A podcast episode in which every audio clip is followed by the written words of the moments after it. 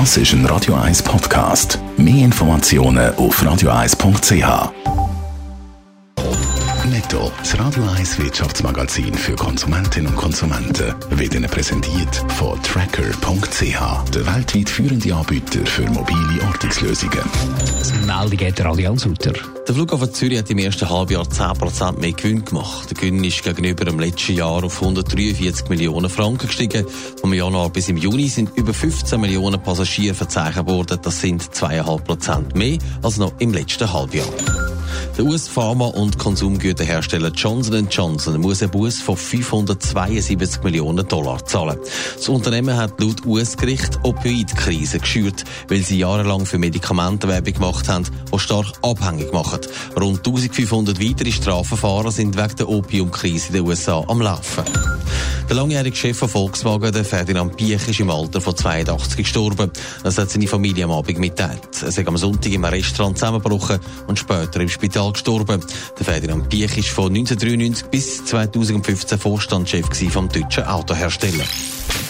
Die Krankenkasse CSS kämpft auf ihrem Online-Portal mit Datenschutzmängeln. Und zwar gibt es immer wieder das Problem, dass Kunden die Abrechnungen von wildfremden Personen bekommen. Adrian Sutter, das ist natürlich kein kleines Problem, wo da CSS damit kämpft. Es kommt zwar nicht viel vor, aber eben immer wieder. Also mehrere tausend Mal in den letzten Monaten. Die Kunden kommen Abrechnungen und merken, hoppla, das sind nicht meine Rechnungen und das bin auch gar nicht ich.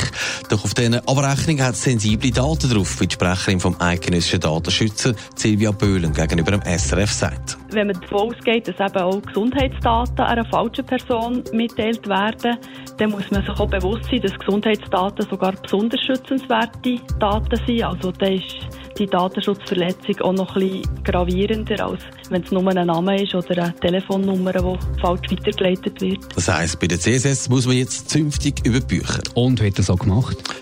CSS sind die Fehler natürlich peinlich. Es gibt verschiedene Gründe dafür. Es sind auch menschliche Fehler, aber wir werden das jetzt angehen, was spricht CSS-Sprecherin Nina Meyer. Fehler können passieren. Dass daraus Datenschutzverletzungen entstehen, das ist für uns inakzeptabel. In den kommenden Tagen möchten wir auf unserem Kundenportal MyCSS eine Umstellung vornehmen und keine Originalbelege, also keine Originalabrechnungen mehr anzeigen. Wenn die Fehler können behoben werden, halten sich auch der Datenschützer zurück, dann gäbe es keinen Grund zum Intervenieren, hat es geheißen. Netto, das Radio 1 Wirtschaftsmagazin für Konsumentinnen und Konsumenten, ist Ihnen präsentiert worden von Tracker.ch. Weltweit funktionierende Ortungslösungen.